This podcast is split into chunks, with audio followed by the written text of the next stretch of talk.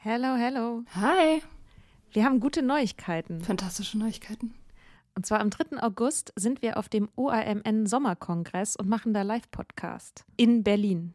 Ja, äh, es wird total geil. Äh, Natalie wird da sein natürlich, das Ganze moderieren. Äh, wir werden da sein, Mimi Fiedler wird da sein. Ähm, es gibt Vorträge, es gibt Musik. Das wird richtig spitze. Genau. Und es gibt auch noch ein paar Tickets, aber ihr könnt auch Tickets gewinnen. Und zwar, wenn ihr eine Mitgliedschaft abschließt auf unserem Steady-Newsletter, den wir euch natürlich auch in jeder Folge und auf Instagram und überall verlinken, müsst ihr eine Mitgliedschaft abschließen. Das ist sowieso eine gute Idee. Da schreiben wir nämlich einmal die Woche sehr, sehr schlaue Dinge. Ihr könnt mit Soda Club up to date bleiben und vor allem könnt ihr dieses Projekt mit am Leben halten. Genau, ihr finanziert damit auch Ingos Arbeit und unsere Arbeit und dafür kriegt ihr tolle Texte von uns und Bonusfolgen. Es sind jetzt auch schon ganz schön viele Inhalte da, weil wir machen das ja schon eine ganze Weile. Das heißt, wenn ihr jetzt eine sportbillige Mitgliedschaft abschließt, dann kriegt ihr ja die ganzen Inhalte quasi der letzten, weiß ich nicht, zwei Jahre oder so, jede Woche, also hunderte Sachen, alle gleichzeitig. Das ist total krass. Mhm. Wenn ihr eine Mitgliedschaft abgeschlossen habt, könnt ihr uns eine E-Mail schreiben, schreiben, warum ihr gerne am Sommerkongress teilnehmen wollt. Und aus all denen losen wir dann die glücklichen GewinnerInnen. Yes. Mach Gut. das jetzt mal. Mach das. Und Mach das. Alle Links findet ihr in den Show Notes. If you're struggling to lose weight, you've probably heard about weight loss medications like Wigovi or Zepbound, and you might be wondering if they're right for you. Meet PlushCare, a leading telehealth provider with doctors who are there for you day and night to partner with you in your weight loss journey. If you qualify, they can safely prescribe you medication from the comfort of your own home. To get started, visit plushcare.com slash weight loss. That's plushcare.com slash weight loss. plushcare.com slash weight loss. Kurz vorweg. Uns haben einige Zuschriften zu dieser Folge erreicht. Einige positiv, aber einige von euch haben sie auch als grenzwertig empfunden. Manche das Gespräch als triggernd und hätten sich gewünscht, dass wir bei unserem Gast kritischer nachgehakt hätten. Wir haben uns entschlossen, die Folge so zu lassen, wie sie ist, aber dieses Vorwort vorzuschalten. Wir sprechen über die Wirkung unterschiedlicher Drogen. Dabei gibt es Aussagen, die unkommentiert stehen bleiben oder uns aus der Dynamik des Gesprächs heraus zunächst unproblematisch erschienen. Wir wissen aber auch aus eigener Erfahrung, dass es oft genau solche unhinterfragten Sätze sind, die auf einen Nährboden fallen und in uns ein Eigenleben entwickeln können. Vielleicht möchtest du diese Folge nicht alleine hören oder vielleicht auch gar nicht. Vielleicht möchtest du uns danach auch gerne deine Meinung dazu schreiben. Mach das gerne. Und zwar an hallo@sodaclub.com.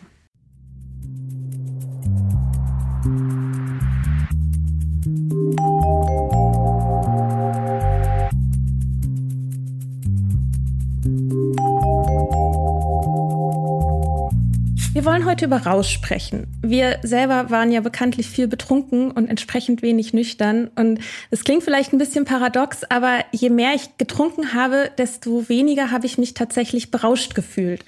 Wie geht das zusammen? Es klingt, als hätten wir ein Kategorienproblem und umso mehr freuen wir uns, dass unser heutiger Gast sich bereit erklärt hat, das Wirrwarr mit uns etwas aufzudröseln. Robert Feustel forscht zu Digitalisierung und Rechtspopulismus sowie zu Drogen und Rausch. Über letzteres hat er auch promoviert. Er ist also Experte. Wie schön, dass du da bist, Robert. Na, hallo. Hi. Hi. Ich würde einfach auch direkt mit der allerersten Frage einsteigen. Und zwar ist Rausch ja sehr schwer zu fassen. Und wer sich schon mal so Stories von den Trips von anderen Leuten angehört hat oder anhören musste, weiß auch, dass man irgendwie hätte dabei sein müssen. Und die erste Frage ist deshalb, wie redet man über Rausch, sodass am Ende was dabei rumkommt? Das ist eine gute Frage. Das ist auch geschickt gestellt. Das ist nicht die Standardfrage an der Stelle. Gefällt mir gut. Ha. Gut erwischt. Also, ähm, dass am Ende was bei rumkommt. Also äh, der Rausch ist sozusagen an verschiedenen Stellen immer wieder die the unspoken thing, würde ich das nennen, das das Unaussprechliche. Ja, also sozusagen, das sieht man in der Literaturgeschichte, es gibt ganz wenige Texte, die überhaupt nur im Rausch geschrieben wurden, recht viele, die über den Rausch schreiben. Das heißt, sobald Leute sozusagen in Rauschzustand kommunizieren wollen, besprechen wollen, mit Leuten drüber reden wollen, müssen sie zwangsläufig vernünftige Sprache verwenden. Sie müssen einen Satz bauen, der grammatisch ist. Sie müssen irgendwie sich verständlich machen. So. Und dann ist sozusagen bei der, beim Versuch, sozusagen über den Rausch zu reden, immer schon das vernünftige Denken wieder anwesend und versucht, das zu reflektieren, was passiert ist. Das heißt, wir kriegen eigentlich vom Rausch gar nichts zu sehen, außer eine reflektierte oder eine, eine Reflexionsarbeit des Geistes, der versucht, irgendwie zu fassen, was da passiert ist. Die sozusagen die Eigentlichkeit des Rauschs ist gar nicht zu besprechen. Das ist sozusagen so ein Gefühl, ja, irgendwie so ein Zustand. Das kennt man ja auch selber. Das sozusagen, es ist manchmal schwierig, ist sozusagen selbst einzuordnen, was passiert ja gerade, was ist hier gerade los. Beim Alkohol ist es so gewohnt, dass es nicht so schwierig ist. Wer mal LSD genommen hat, wird Schwierigkeiten haben, das irgendwie zu verarbeiten. Das heißt, es ist, die Frage ist gut gestellt. Wir reden eigentlich immer nur über den Rausch als sozusagen und verfehlen ihn eigentlich immer systematisch. Hm. Okay. aber wie ist das? Ähm, du hast jetzt über Texte gesprochen, aber es gibt ja noch andere Medien, die was verarbeiten, zum Beispiel Musik oder so. Ja, das ja. Ähm, kann ja auch eine Form der Verarbeitung vom Rausch sein. Ja, also Kunst kann natürlich schon, kommt der Sache schon irgendwie näher, aber Kunst muss auch irgendwie gelesen werden. Ne? Sozusagen, also, also ich bin Sozialwissenschaftler, vielleicht liegt das auch daran, vielleicht ist es berufsbedingt. Ja? Bei mir beginnt, der, beginnt der ganze, die ganze Diskussion eigentlich erst, wenn Leute darüber sprechen wollen. Es kann schon sein, dass sozusagen äh, Bild und Ton oder Kunst insgesamt äh, eine andere Möglichkeit hat, Rausch einzufangen. Aber das bleibt dann trotzdem unaussprechlich. Dann stehen wir am Ende, wenn ich mir jetzt mal ein Gemälde vorstelle vor dem Kunstwerk und staunen über die Schönheit der Kunst, äh, die den Rausch reflektiert, dann ist die Kunst aber auch unaussprechlich. Es sei denn, ich spreche darüber und bin dann wiederum vernünftig. Das ist sozusagen, dann verlagert sich das Problem ja eigentlich nur auf die auf die, auf das, also es ist das gleiche Problem beim Thema Kunst. Also wenn sozusagen, muss ein Kunstwerk sich selbst erklären. Also ich bin zum Beispiel überhaupt kein Kunstliebhaber, was zum Beispiel Malerei angeht. Nicht, weil ich das doof finde, sondern weil ich keine Ahnung habe und weil ich immer nach dem Text im Bild suche. Ich suche nach einer. Interpretation. Ja, ich kann, ich habe Schwierigkeiten, Kunst irgendwie wirken zu lassen. Ich habe ein paar Mal bei ganz wenigen Sachen so einen ästhetischen Moment gehabt, von wegen, oh, ja, das ist jetzt, wenn, wenn Künstlerinnen und Künstler mit ganz wenig ganz viel ausdrücken können, finde ich das immer beeindruckend. Aber das ist das gleiche Problem letztlich wie beim Rausch. Man verlagert es nur auf die Kunst. Mhm. Also das Sprechen über Rausch ist, es gibt, es gibt den Rauschen nicht jenseits des Sprechens über Rausch. Oder es gibt ihn halt. Das wäre jetzt sozusagen die, das wäre sozusagen die, wenn, wenn die, wenn die übliche Frage käme, so, wie ist das mit dem Rauschen? Ist das jetzt so ein, ähm, so ein menschliches Naturding? Ja, braucht das der Mensch einfach? Das ist die Standardfrage, die immer am Anfang kommt. Ja, ich mache das öfter, wenn die, ne, so, da würde ich dann sagen, das kann man so, da gibt es zwei Antworten drauf. Zum einen ja, wenn ich Rausch als irgendeine Art von Drogenerfahrung übersetze. Also wenn ich sage, ich nehme, ich, ich ziehe alles andere ab, jede Bedeutungsspur und sage nur, es ist irgendwie ein altered state of consciousness, also irgendein anderer Bewusstseinszustand, dann gibt's das schon immer. Ja, dann ist das sozusagen irgendwie äh, universell, anthropologisch, menschlich. Äh, dann kann ich darüber mehr als das aber auch nicht aussagen. Oder ich spreche darüber, was es bedeutet hat, welche Effekte es hat, was das für, Soziale bedeutet. Und dann bin ich sozusagen mitten im Feld des Sozialen, des Sprechens und irgendwie immer auch der Vernunft. Hm. Und wann hat man angefangen, über Rausch als Rausch zu sprechen? In was für einem Kontext? Da müsste ich wieder auf die zwei Geschichten zurückkommen. Also wenn wir sozusagen, ähm, das heißt epistemologisch, also wenn wir sozusagen wissenschaftlich nicht so ganz genau sind, würde ich sagen, haben wir, hat man schon über einen Rausch gesprochen, weil sozusagen äh, nicht, nicht mit dem Wort, das ist dann entscheidend, ja, mit, genau, äh, mit Drogenerfahrungen. Ich, ja. Äh, es gibt also Drogenerfahrungen im Allgemeinen gibt es sozusagen, äh, solange man Überlieferungen von Menschen kennt, von Höhlenmalereien, von aus der griechischen Antike, das berühmte Symposium, das kennt man noch, Symposion im Griechischen, ist eigentlich ein Weingelage. Also sozusagen das Heraustreten aus der stabilen, normalen Ich-Funktion aus dem Alltag, das ist sozusagen genauso alt wie die Menschheit. Das Reden über Rausch, so wie wir ihn kennen, mit dem Begriff, im Englischen würde ich das als Intoxication übersetzen, das ist ziemlich jung. Also wir kennen sozusagen in der Rauschdebatte in der Form, wie wir sie haben, als sozusagen das andere des Denkens mit diesem indifferenten Rauschbegriff, der was mit Rauschen zu tun hat, das gibt's in der Form, wie wir es in der Moderne machen, erst seit dem späten 19. Jahrhundert. So ungefähr 18, 1800. Also es gibt ältere Quellen. Im Deutschen ist es so, dass Rausch ganz lange eigentlich nur Alkohol bedient hat. Das, also es ist äh, Neuhochdeutsch, 16. Jahrhundert taucht das Wort das erste Mal auf, aber es bezieht sich in dem Fall nur auf Alkoholkonsum. Das macht Intoxication im Englischen auch. Das macht es ganz lange und erst sozusagen an der Wende vom 18. zum 19. Jahrhundert ähm, ja, vom 18. Ich, ich komme jetzt gerade durcheinander mit den Jahrhunderten, vom 18. und 19. Jahrhundert, äh, entwickelt, also sozusagen nach der Aufklärung gewissermaßen, ja, entwickelt sich sozusagen ein, eine, eine ganze Debatte um das Thema Rausch als, als Zustand, als Geisteszustand. Äh, das hat direkt damit zu tun, dass sozusagen die Vernunft im, im Kontext der Aufklärung sich selbst findet erst und sich sozusagen glaubt, gefunden zu haben. Das ist vernünftig. Und wenn es vernünftig gibt, müssen wir auch unvernünftig definieren können. Und da gehört dann Rausch rein. Und dann greift der Begriff Rausch auf alle möglichen anderen Drogen über. Das ist bis dahin ganz ungewöhnlich gewesen. Also äh, Hexensabbat-Geschichten aus dem 16. Jahrhundert, die Hexen sind gefahren und haben sonst was genommen, aber berauscht waren die nicht. Die Rhetorik das heißt, vor, vorher war der Rausch einfach ein, ein Teil, ein, Be ein, Bewusstseinszustand wie andere Bewusstseinszustände und das hat sich gar nicht so wirklich abgegrenzt von der sogenannten Realität. Es hat sich abgegrenzt, aber ganz anders. Also wenn man jetzt zurückschaut in die, zum Beispiel ins 16. Jahrhundert, äh, das ist jetzt, das ist jetzt ein ziemlich dickes Brett, das ist nicht so einfach zu erklären. Da ist, das sind sozusagen andere Geisteszustände dieser Art, nicht einfach sozusagen neurobiologisch beschreibbar als irgendwie ein Hirnphänomen, als irgendeine Stoffwirkung, sondern sie gehören sozusagen zur christlichen Welt des Alltags. Ähm, und wenn ein Stoff eine bestimmte Wirkung hat, sowas wie LSD-Vorläufer, also LSD ist ja im Mutterkornpilz drin oder äh, Nachtschattengewächse, dann ist diese Wirkung auch von Gott oder dem Teufel gewollt. Ja, das ist dann sozusagen Teil, es gibt sozusagen in der Zeit keine Vorstellung von Halluzinationen, wie wir sie kennen. Man nimmt irgendwas, vielleicht zu viel von irgendwas und stellt sich was vor, was gar nicht, was gar nicht existiert. Es gibt in der Geschichtswissenschaft eine ganz, eine riesengroße Diskussion zur Frage, wie real sind diese Hexensabbate, von denen man sozusagen historisch weiß. Ja. Im Kontext der Zeit ist es eigentlich egal, ob die Hexe körperlich zum Hexensabbat gefahren ist, wie es heißt, und sie ist gefahren, da gibt es so Formulierungen, oder ob sie nur im Geiste da war. In der religiösen Welt des Analogiendenkens im 16. Jahrhundert macht das keinen Unterschied.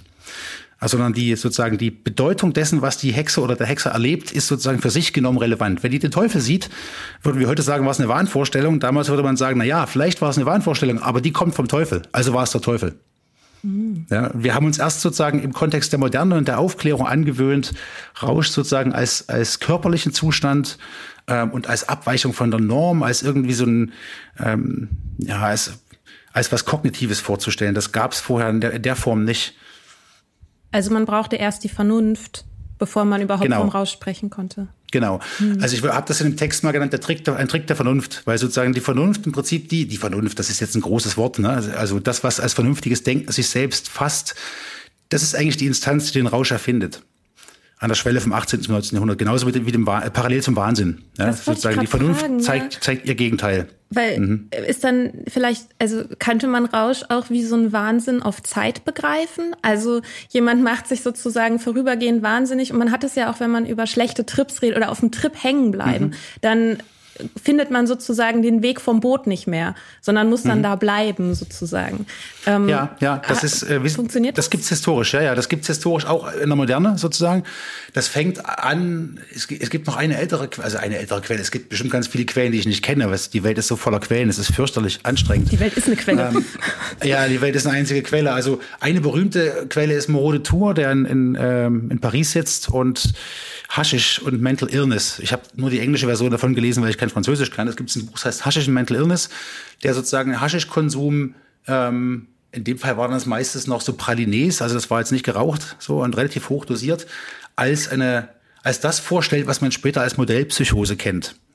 Und er kommt sozusagen dem Phänomen des Wahnsinns näher, weil er sagt, ja, man kann sozusagen Rausch und Wahnsinn vergleichen und am Ende sind beide Zustände deshalb so ähnlich, weil sie irgendwo zwischen Wachen und Schlafen angesiedelt sind. Das ist sozusagen die erste Theorie des Rauschs, die ihn als sozusagen Wahnsinn auf Zeit verkauft. Und der Begriff Modellpsychose wird noch ganz lange eine Rolle spielen. Also in, in, in der Zwischenkriegszeit gibt's Kurt Behringer, der hat so Meskalinversuche gemacht. Das ist auch so ein Modellpsychosending. Und dann ist sozusagen die Geschichte des LSD, ist die ersten Jahrzehnte ja ganz, ganz stark davon geprägt, zu glauben, dass man mit dem LSD im Prinzip ein auf Zeit gebautes Abbild der Schizophrenie ähm, herstellt, um, um, um endlich äh, forschungstechnisch rauszukriegen, was Schizophrenie verursacht. Mhm. Also LSD ist sozusagen äh, von, seit den späten 40ern, frühen 50ern ganz, ganz weit verbreitet in der, in der Schizophrenieforschung. Ja, da gibt's dann äh, Überlegungen dazu, ob so ein, eine Adrenalinabwandlung, also sozusagen eine biochemische Missbildung des Adrenalin dafür zuständig sein könnte. Ähm, das hat sich dann zerschlagen. Aber da ist sozusagen LSD im Prinzip eine Modellpsychose. Ja, das heißt, heutzutage gibt's das nicht mehr so viel, aber da gibt's 100 Jahre Forschungsgeschichte wo sozusagen Wahnsinn und Rausch ganz nah beieinander sind. Das würde man heute immer noch so sagen. Das ist nicht so ungewöhnlich, ja. Dass sozusagen Leute, die wahnsinnig sind, im Prinzip im Rausch sind, nicht mehr runterkommen. Der Stoff lässt halt nie nach. Ähm, das ist aber sozusagen auch fra fraglich, wie gut man das vergleichen kann. Aber es gibt wissenschaftsgeschichtlich eine ganze Reihe von Eckdaten, wo das versucht wurde. Und jetzt mittlerweile gibt es ja total viel Forschung dazu, wie ähm, LSD zur Behandlung von, von psychischen Krankheiten eingesetzt werden kann, zum Beispiel von Depressionen. Das ist ja gerade sehr en vogue, dass es gemacht wird. Ähm, das ist wieder en vogue, ja. Genau, mhm. ja. Also das, das ist ganz spannend. Das gab es bis in die späten 60er, äh, also quasi bis zu den Hippies, bis dann irgendwann äh, Nixon die sozusagen den War on Drugs erklärt hat. Ähm, das ist ein zweischneidiges Schwert. Ja, also es gibt so Überlegungen. Das ist bis heute gibt es Studien dazu, die das recht gut belegen können, dass man mit LSD-Therapien Alkoholikerinnen und Alkoholiker therapieren kann. Würde ich jetzt nicht sagen, aber das ist zumindest ähm, sozusagen Andeutung gibt davon, dass es den Leuten helfen könnte, weil sie in eine Reflexionsschleife kommen, die sie sonst nicht durchmachen würden. LSD ist schon wirklich ein dickes Brett, da, da sozusagen geraten Weltbilder durcheinander. Ähm, aber LSD wird in der Zeit auch, äh, Stanislav Grof, Grof ist da einer, der aus Tschechien in die USA übersiedelt, wird auch sozusagen experimentell auf eine ganz harte Weise eingesetzt. Also Stanislav Grof hat zum Beispiel einen Patienten, der naja, dem gibt er, weil er sozusagen gegen LSD irgendwie resistent zu sein scheint, am Ende 1500 Mikrogramm. Das sind quasi zehn Tickets auf einmal, um, um seinen Widerstand sozusagen gegen die, gegen die psycholytische Therapie heißt das. Das ist der Fachbegriff dafür, zu brechen. So, ähm, das ist dann schon, das sind schon harte Menschenversuche, die man da gemacht hat. Und es gibt auch einen Weggefährten von, ähm, von Timothy Leary, ähm, der heißt später Ramdas, jetzt habe ich den bürgerlichen Namen gerade nicht im Kopf, fällt mir gleich ein. Der macht in der, in der Therapie auch, der sitzt auch vor nach Harvard, der macht dann psycholytische Therapie mit LSD und will Schwule davon heilen, dass sie schwul sind, indem er sozusagen den Leuten LSD gibt und äh, ihnen dann Frauenbilder zeigt. Äh, und er hat auch super, super Erfolge sozusagen. Es gab noch eins, zwei Rückfälle, aber der Typ ist dann sozusagen auf den Geschmack der Frau gekommen. Das ist ein Typ, der auch 68 auf der Bühne steht. Also das ist sozusagen eine heikle Kiste. Dann nimmt das ab, sozusagen. Ab den frühen 70ern gibt's das nicht mehr. Und jetzt kommt's mit der Mind Foundation in den USA und hier mit dem in Deutschland gibt's auch eine, kommt die psycholytische Therapie wieder ein bisschen in Mode. Ähm, unter kontrollierten Bedingungen. Da geht's um MDMA und um LSD.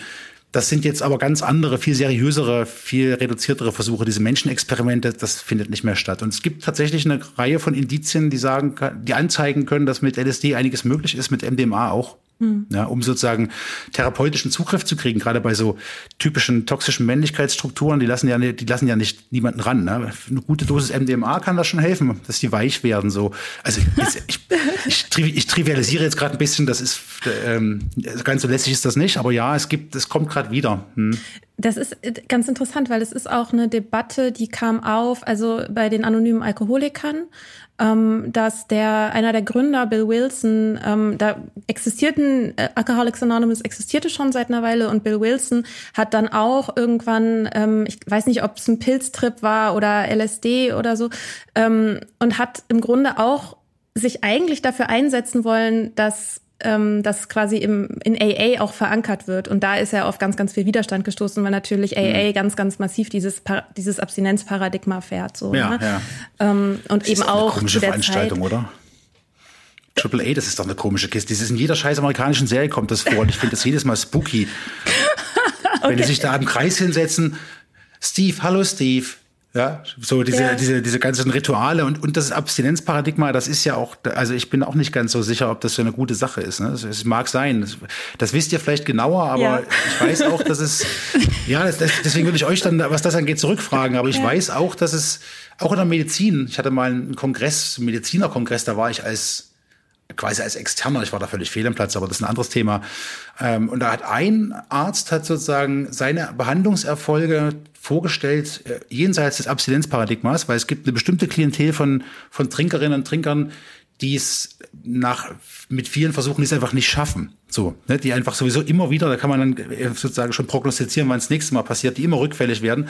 Und die hat er sozusagen mit einer mit einer Umstrukturierung des Alkoholkonsums versucht zu therapieren. Also mhm. weg vom Schnaps hin zum Wein, naja, äh, hin zur Dosierung. So. Und der wurde von den an ja, ja, genau. Der wurde von den Ärzten, von den anderen Ärztinnen und Ärzten da ganz, ganz hart angegangen. Aber ich dachte so, ihr, ihr Ärzte seid auch ein bisschen reaktionär. Also man muss schon mal gucken, ob nicht an manchen Stellen ein anderer Therapieweg sinnvoll sein kann. Das, ich kann das nicht pauschal sagen, das weiß ich ja nicht, aber. Das, das Problem ist, dass in dem Moment von der Abhängigkeit besteht, Moderation einfach nicht mehr möglich ist. Also das ist beim Alkohol zumindest ist es so, Alkohol ist ja eine Droge, die auch körperlich abhängig macht auf lange Sicht mhm. gesehen. Mhm. Und da ist dann eben die, ähm, die Moderationstherapie, also das Nicht-Abstinent ist dann letztendlich nur noch äh, die, die, ähm, das, das kleinere Übel sozusagen. Also dass man den Leuten sagt, mhm. sie trinken jetzt statt zwei Litern Schnaps nur noch einen und das ist dann eben der Erfolg. So funktioniert meistens nicht lange. Also es gibt überwältigende mhm. Anzeichen dafür, dass es einfach nicht von Erfolg gekrönt ist. Deswegen ist in dem Fall, wenn eine Abhängigkeit schon vorliegt, eigentlich Abstinenz die Antwort. Zumindest was Alkohol betrifft. Aber es gibt ja zum mhm. Beispiel auch Drogen, die überhaupt nicht abhängig machen. So und, körperlich. Aber es ist ja, also ähm, das ist natürlich, wir sind ja, wir sind ja durchaus auch, also wir sind ja abstinent so und mhm. ähm, es ist halt ähm, ich glaube, es kann ein Weg sein, um Leuten ähm, diese Hemmschwelle zu nehmen, also zu sagen, so wir gehen übers kontrollierte Trinken, ähm, um dann zu gucken, okay, mit einer Begleitung und so, dass, dass sozusagen sich das reduziert mhm. und vielleicht auch dann den Weg äh, dann in Abstinenz auch irgendwie einfacher macht. Mhm. Aber es ist halt schwieriger, eine, also es ist halt schwieriger, sich ständig Regeln auferlegen zu müssen, als einfach eine Regel zu befolgen. So. Ähm, ja, ich würde, ich würde sagen, ja, das, das, ist wahrscheinlich individuell unterschiedlich. Ja. Es gibt einfach Fälle, wo da, wo sozusagen, wo die Fälle weggeschwommen sind gewissermaßen. Also äh, ich muss aber, ich aber einen Stopp machen, weil ich habe vom Alkohol tatsächlich wenig Ahnung. Also ich trinke Alkohol nicht zu viel, da hab, ich habe, äh, aber ich habe mich mit mit mit Rauschnarrativen beschäftigt und mit ja. anderen Drogen. Alkohol ist sozusagen bei mir nur untergekommen. Das habt ihr in der vorletzten Folge schon gemacht, so bei der Geschichte des, des Suchtbegriffs, weil das mhm. finde ich mhm. hochinteressant, dass es sozusagen die längste Zeit der Menschheitsgeschichte keine Idee von Sucht gibt. Ja. Oder anders gesagt, es gibt ein, ein, ein Wissen um, um, eine, um Abhängigkeitsphänomene, die aber nicht als Sucht konzeptualisiert und problematisiert werden. Das finde ich hochinteressant. Mhm. Aber die, das Thema Alkohol habe ich sozusagen systematisch immer ausgeklammert, weil es riesengroß ist. Ja, das, das heißt, ich musste irgendwie mein Thema kleinkriegen.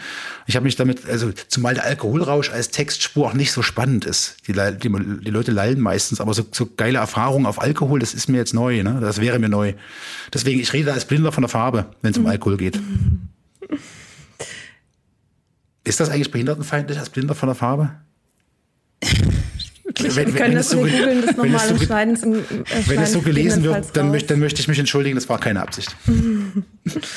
ähm, genau, du meintest ja gerade, dass ähm, diese Herausbildung vom, vom, vom Suchtbegriff, das ist ja dann auch, das, das kommt ja dann auch mit der Vernunft und dem Rausch. Also könnte man das so ein bisschen auch begreifen. Das sind so drei Konzepte. Also Rausch und Sucht wird ja auch zumindest in der öffentlichen Debatte immer mhm. eigentlich zusammen genannt. Ähm, ja, das also, ist total falsch, ja. Genau, ja, genau. Es ist halt die Frage mhm. sozusagen, wie ist das entstanden, dass man, ähm, dass wir in einer Gesellschaft leben, in der wir Rausch nicht mehr ohne Sucht denken können oder Rausch, über Rausch nicht mehr ohne Sucht sprechen können. Ähm, kannst du dazu was sagen? Ja, also das ist schwierig, weil es wahrscheinlich sehr vielfältig ist. Also man müsste jetzt sehr viele Sequenzen sozusagen beschreiben, um ein Bild hinzukriegen, wie das, wie es so kam. Das ist sozusagen Wissensgeschichte der letzten 200 Jahre ungefähr. Das ist ein bisschen viel. Ihr habt in eurem vorletzten Podcast, ich habe wie gesagt nur reingehört, aber ihr habt ja sozusagen die Suchtgeschichte schon aufgegriffen. Ich bin mir jetzt nicht sicher, ob das noch kommt, aber es gibt, glaube ich, eine Story, die jetzt möglicherweise nicht erzählt. Ihr könnt mich gerne korrigieren, wenn doch. Äh, Im 19. Jahrhundert sind in, in Europa sozusagen ist die brownianische medizinische Lehre sozusagen ganz, ganz prominent. Der Brownianismus heißt das. Das ist so eine, das hat längere Linien, aber das ist so eine Art Reiz, Reiztheorie. Also wenn es einem schlecht geht, muss man dem Körper Reize setzen, zum Beispiel Opium nehmen oder Alkohol trinken. Wenn es einem zu gut geht und man irgendwie anfängt durchzudrehen, muss man Ader lassen. Das ist jetzt die ganz kurze Beschreibung. Aber das ist sozusagen so, ein, so, eine, so eine medizinische Theorie, die so im Alltagswissen angekommen ist, die, die ganz weit verbreitet ist, die alle Leute sozusagen kennen in, in England. Ich habe jetzt nur Quellen aus England dazu. Deutsche Quellen habe ich jetzt nicht gesehen, aber das müsste man gucken. Gab es sicherlich auch.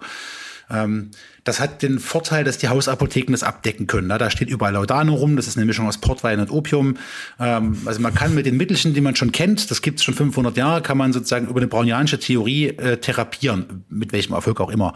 Äh, und dann gibt es sozusagen parallel dazu im Laufe des 19. Jahrhunderts die professionellen Medizinerinnen und Mediziner, die also in dem Zeitraum vor allem Mediziner, die sozusagen über die Unis die Fachwissenschaft Medizin etablieren. Und die haben was gegen diese Hausmittellehre, ne, gegen diese, die wollen sozusagen ihre, ihren professionellen Status abgrenzen von den Quacksalbern, die sozusagen da ähm, irgendwie mit Brownianismus rummachen.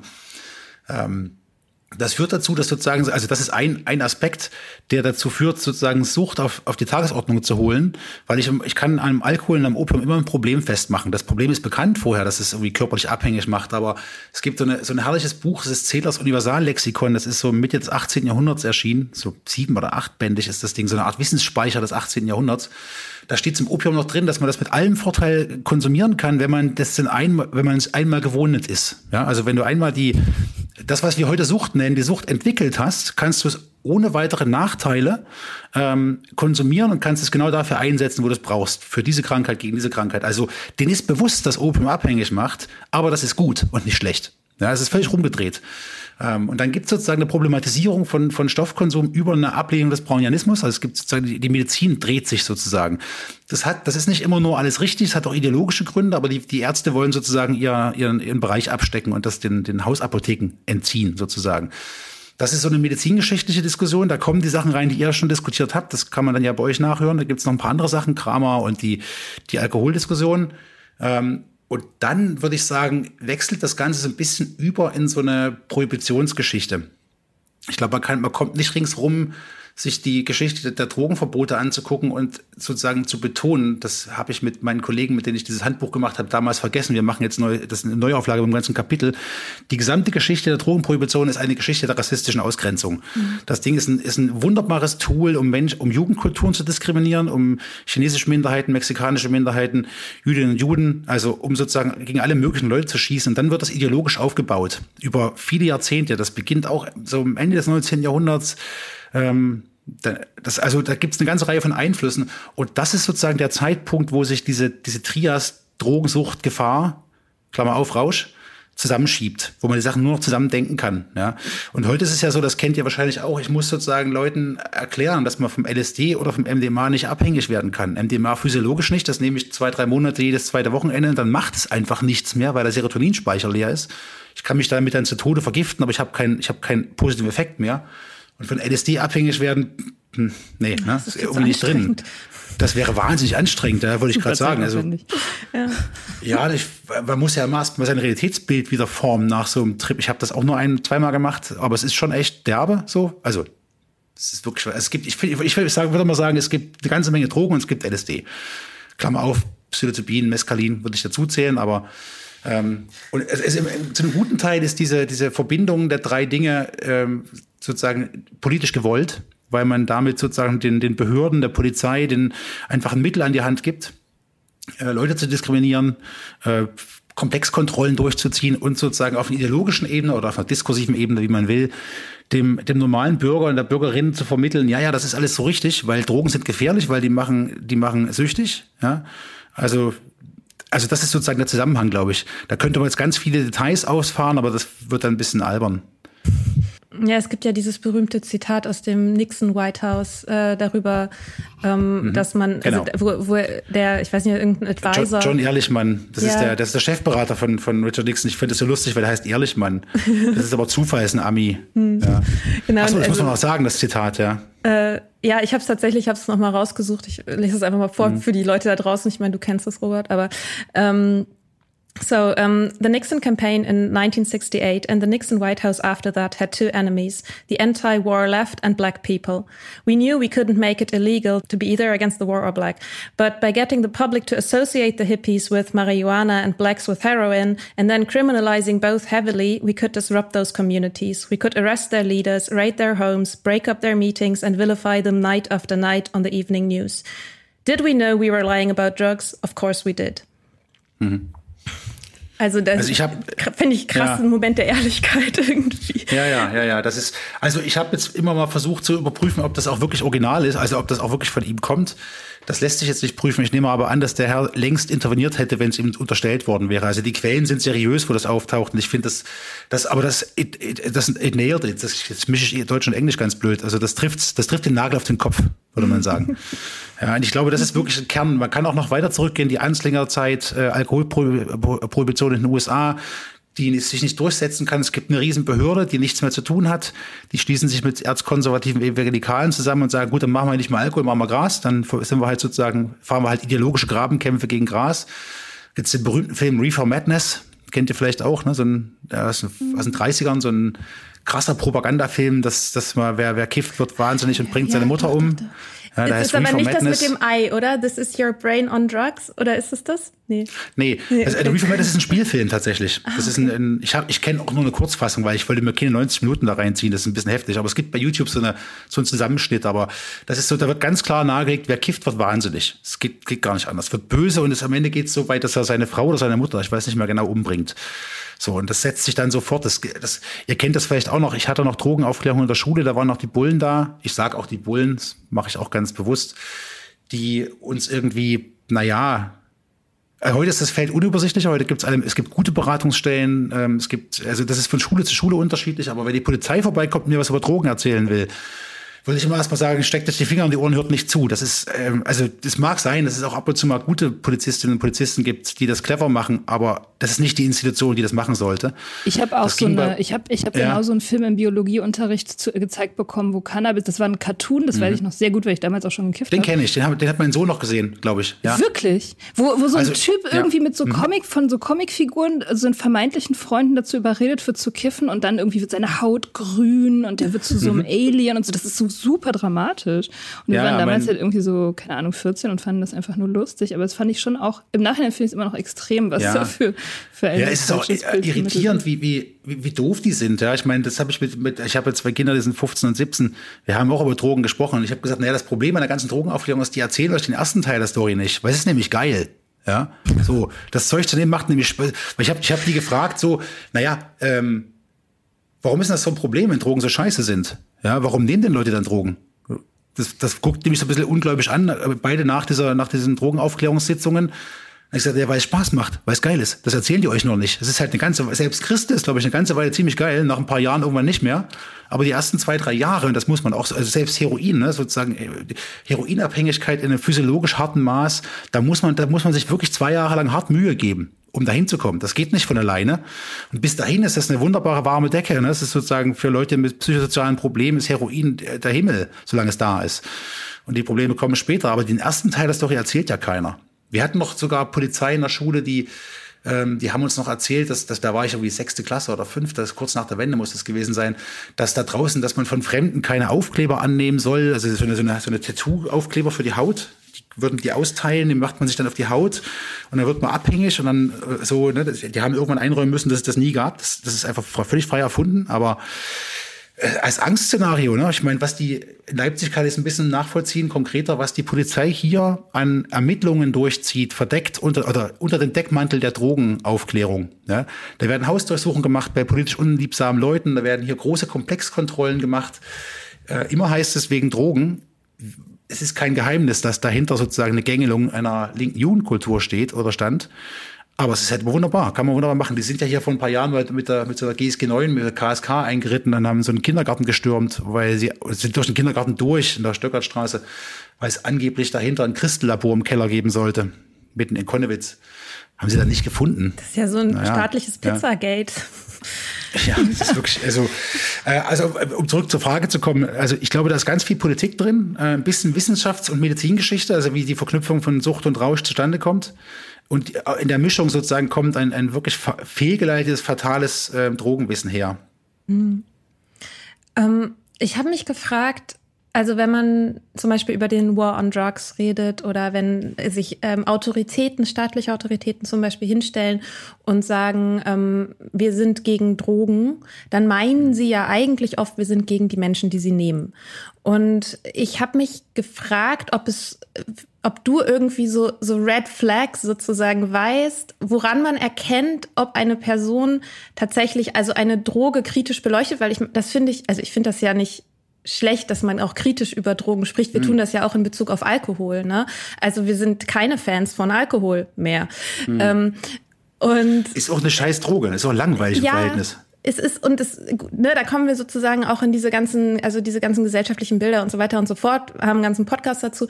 Aber mhm. sozusagen, also die Kritik an einer Droge an sich finde ich jetzt erstmal nicht verwerflich. Aber wie erkenne ich, ob jemand quasi das nutzt, um Zugriff auf Menschen zu bekommen, die diese Droge nehmen oder vermeintlich nehmen? Schwierige Frage. Ich würde sagen, sobald Leute pauschal über Drogen reden, sobald sozusagen das Thema pauschal Drogen sind und es wird nicht konkreter. Also ähm, Kritik an Drogen ist auch schon eine nicht, für meine Begriffe nicht ganz treffende Formulierung, weil das ist jetzt auch schon äh, Paracelsus, 16. Jahrhundert, die Droge, die, die Menge macht das Gift, ja. Ähm, es ist, das, das, sagen, das ist an der Stelle auch immer wichtig zu sagen, es geht nie darum, Drogen zu verharmlosen. Das ist ja völlig klar, dass man mit Drogen umgehen muss oder eben auch nicht. Äh, da nimmt man sie besser nicht, wenn man damit nicht umgehen kann. Aber sobald das Thema im Allgemeinen auf Drogen zu sprechen kommt und so bestimmte Begriffe zueinander finden, also Drogengefahr, Sucht, Absturz, Einstiegsdroge, wenn es um Einstiegsdrogen geht, es mhm. ist sozialwissenschaftlich und, und empirisch nicht nachweisbar. Es gibt keine Einstiegsdroge, wenn überhaupt, dann ist das der Alkohol.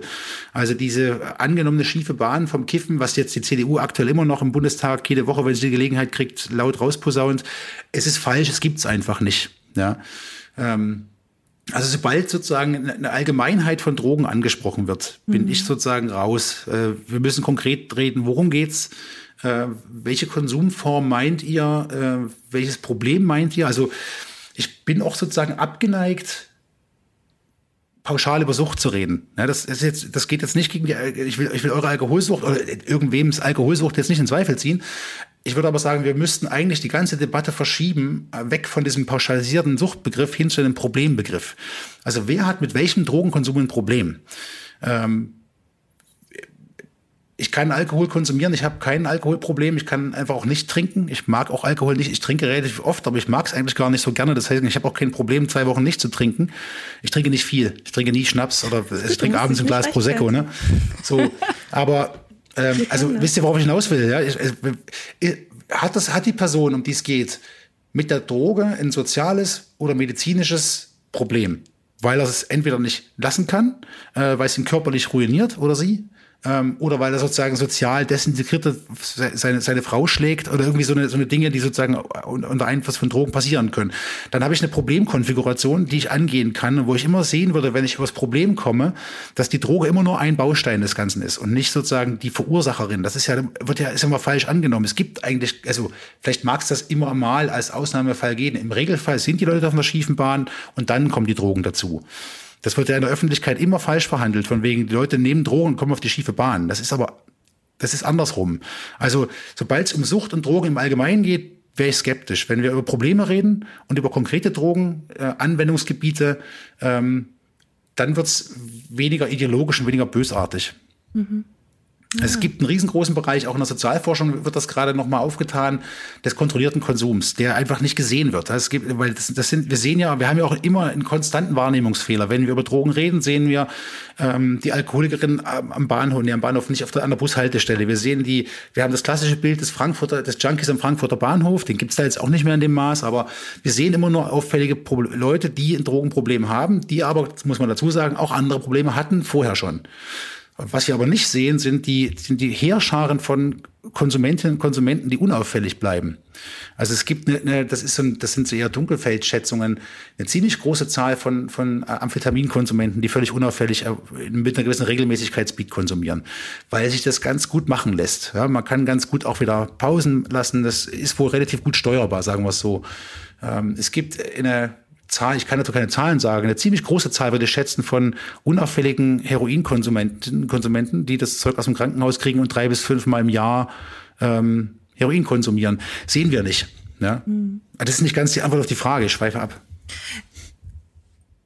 Na, politisch kann man ja schon auch sagen, einfach, dass es ganz offenkundig ist, dass die Politik eigentlich diese Frage nur ideologisch verhandelt und nicht auf irgendeiner mhm. Faktenbasis oder auf irgendeiner Wissenschaftsbasis. Also die Politik hat ja auch offensichtlich kein Problem mit Abhängigkeit, sondern sie hat ein Problem nee. mit bestimmten Ideologien, die damit verknüpft werden oder mit den Leuten verknüpft werden, die diese Drogen nehmen. Mhm. Also Kiffen hat ja noch nie jemanden umgebracht, das weiß man. Und Alkohol bringt jeden, jeden, jedes Jahr, ich glaube, 72.000 oder 74.000 Leute um. Und allein das ist ja schon ein ganz klarer mhm. Beleg dafür, dass die Politik mit abhängigen oder krankmachenden Substanzen überhaupt kein Problem hat, sondern dass das Problem ja offensichtlich woanders liegt. Nein, so. das würde ich ganz so, ganz so würde ich es nicht sehen. Ähm, das hattet ihr in eurem vorletzten Podcast auch schon. Äh, du, einer von, einer von euch beiden, ich weiß nicht genau, wer es war, ich habe die Stimmen nicht mehr zuordnen können, hat sozusagen das Argument, dass Alkohol eine Sonderstellung hat, weil es sozusagen äh, Grundnahrungsmittel war, ein bisschen ins Zweifel gezogen, auch zu Recht, weil die armen Leute auch kein Bier getrunken haben, sondern einfach dann verunreinigtes Wasser. Ja, ich habe gesagt, dass mich die Erklärung ja. nicht befriedigt. Ja, ich fand, den, ich fand, ich, ich habe nicht nachschauen, ich weiß nicht genau, wie man das quellentechnisch bestützen könnte, aber ich teile deinen deinen Zweifel. Sozusagen, ich kenne die Story auch nur so. Es gibt sozusagen äh, mit Alkohol versetztes Getränk namens Bier zur Desinfektion. Das ist sozusagen ziemlich lang. Es gibt so ein paar Bücher zur Biergeschichte. Ich habe die nicht genau gelesen, weil es war nicht mein Thema. Ähm, ich, ich teile deinen Zweifel oder deine Skepsis, da müsste man quellentechnisch genau hingucken. Und das wird sehr schwierig sein, weil die infamen Menschen sozusagen, nennt es Foucault, die einfachen Leute, da gibt's wenig äh, Zeugnisse davon. Also wir, wir, werden nicht so gut rausfinden, ob die jetzt wirklich auch Bier bekommen haben sozusagen oder dann das Risiko eingehen mussten, dass das Wasser verunreinigt ist. Dennoch würde ich sagen, hat Alkohol eine Sonderstellung, weil das kulturgeschichtlich sozusagen der Stoff ist, der sozusagen auch mit der westlichen Moderne, mit, die man immer bei Griechenland anfangen lässt, anfangen lässt, das ist schon immer da gewesen, auch im, auch im christlichen Kontext. Ja, die Katholiken haben das Saufen ja etabliert. Die konnten das auch echt gut. So, es gab die Zeit zwischen den Zeiten, das, äh, die, Karne, die Karnevalsphase. Also Alkohol ist sozusagen so, ähm, in der Soziologie sagt man entkulturiert, so in die Kultur aufgenommen, dass ich beim Alkohol schon immer mal eine, Sonder, äh, eine Sonderposition machen würde. Ich würde mal sagen, das ist nicht ganz gleichzusetzen mit anderen Stoffen. Das aber, deswegen, Mia, da hast du völlig recht, dass die, dass der Staat jetzt kein Interesse daran hat, sozusagen, also an diesem Volksgesundheitsding, ja, das oder nur am Rand, das ist, ist ja auch ein ganz ekelhaftes das Wort. Ist ne? Auch ähm, Nazi-mäßig. Ja, ja, das ist ein Nazi-Begriff. Den, den gibt es aber immer wieder. Der taucht auch heutzutage wieder auf. Ich würde da jetzt, ist ja nur eine Tonspur, also ich mache gerade Anführungszeichen bei Volksgesundheit, weil das ist so ein Wort, mit dem ich nie einfach so umgehen würde. Ich glaube sozusagen, die, ähm, dass die, dass die ganze Drogenpolitik sozusagen so weit weg von Fakten ist, so weit weg von irgendwie von wissenschaftlichen Erkenntnissen. Äh, das ist eine ganz alte Story. Das wissen wir schon seit vielen Jahrzehnten. Ich bin auch, das hat jetzt mit euch nichts zu tun. Ich bin von dieser, ähm, von diesem Versuch sozusagen gegen diesen Unsinn anzukämpfen einigermaßen gelangweilt und einigermaßen ermüdet, weil ja, das, also ich kann dir, kann euch zehn Namen nennen, die hier seit Jahren versuchen, irgendwie eine vernünftige Drogenpolitik hinzustellen, mit dem einen zentralen Argument, ihr könnt es verbieten oder auch nicht, das juckt die Leute nicht, die konsumieren so oder so. Ja, das heißt, verbietet es nicht, weil es gibt ja immer auch Leute, die dann sagen, da müssen wir Alkohol verbieten. Ne? So, das darf dann auch nicht, was Quatsch ist. So, ich glaube aber die Frage ist, die, die wichtigere Frage ist, warum machen Staaten das nicht in dem Maß? Warum sind die sozusagen so restriktiv?